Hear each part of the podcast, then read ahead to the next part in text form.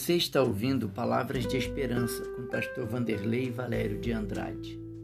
No episódio de hoje, vamos meditar no Salmo 13, que diz assim: Até quando, Senhor, esquecer-te-ás de mim para sempre? Até quando ocultarás de mim o teu rosto? Até quando estarei eu relutando dentro em minha alma, com tristeza no coração cada dia? Até quando se erguerá contra mim o meu inimigo? Atenta para mim, responde-me, Senhor, Deus meu, ilumina os olhos para que eu não durma o sono da morte, para que não diga o meu inimigo, prevaleci contra ele, e não se regozije os meus adversários, vindo eu a vacilar.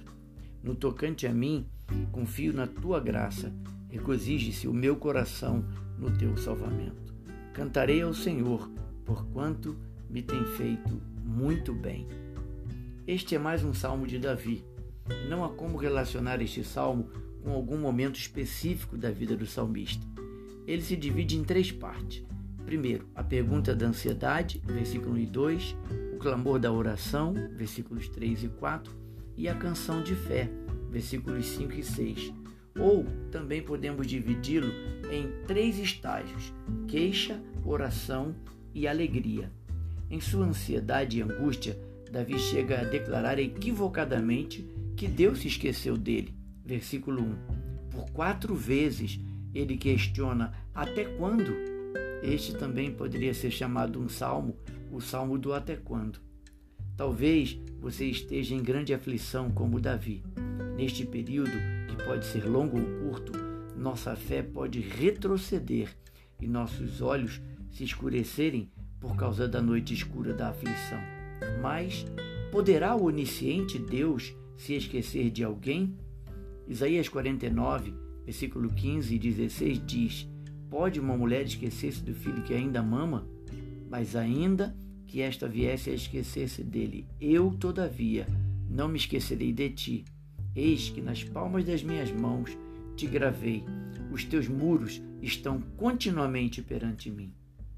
Mas o coração do salmista começa a receber claramente depois que ele clama: Ilumina-me os olhos para que não durma o sono da morte.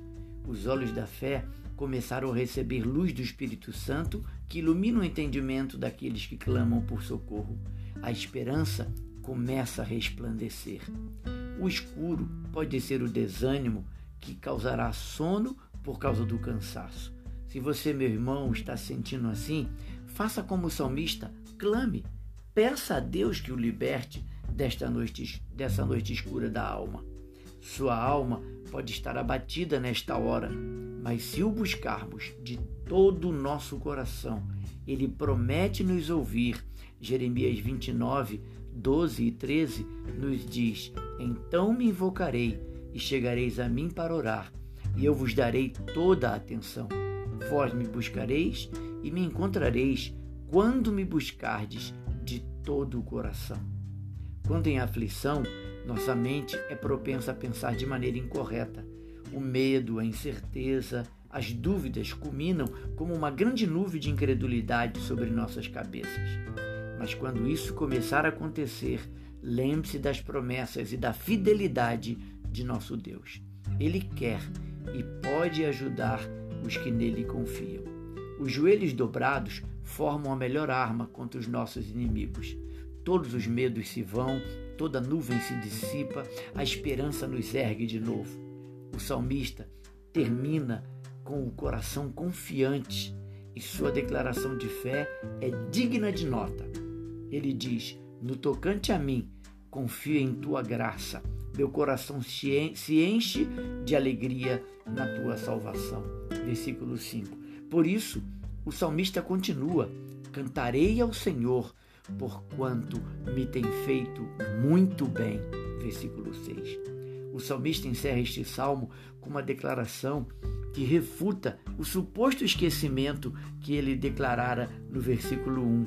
Em sua precipitação, ele pergunta: Até quando, Senhor, esquecer-te-ás para sempre? Tire os seus olhos das circunstâncias, pois elas são passageiras, e fixe os seus olhos em Deus, pois ele nos tem feito muito bem. Se você foi abençoado ao ouvir esse podcast, compartilhe com três amigos. Deus abençoe a sua vida.